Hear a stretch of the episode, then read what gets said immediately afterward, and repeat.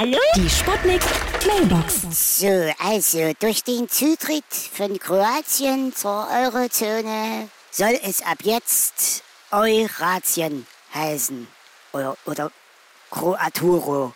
Frau Miebel, hatten Sie mir das nicht gerade auf dem Zettel aufgeschrieben? Nee, aber das heißt Euro-Kroatien. Jetzt. äh. Ach so, ja. Mit sofortiger Wirkung. Ja. Hallöchen, Popöchen. Hier ist Lady Chantal. Alles, was mit dem Euro zu tun hat, erregt mich ungemein. Da ich doch so sensible eurogene Zonen habe. Kommen Sie mal bei mir vorbei und stecken Sie ein paar Euros in meine Sparbüchse. Ja? Hallo? Geht's jetzt gleich los? Spricht Ihre beliebte Kantine. Wir wollen Sie darauf hinweisen, dass wir jetzt vollständig auf Euro umgestellt haben.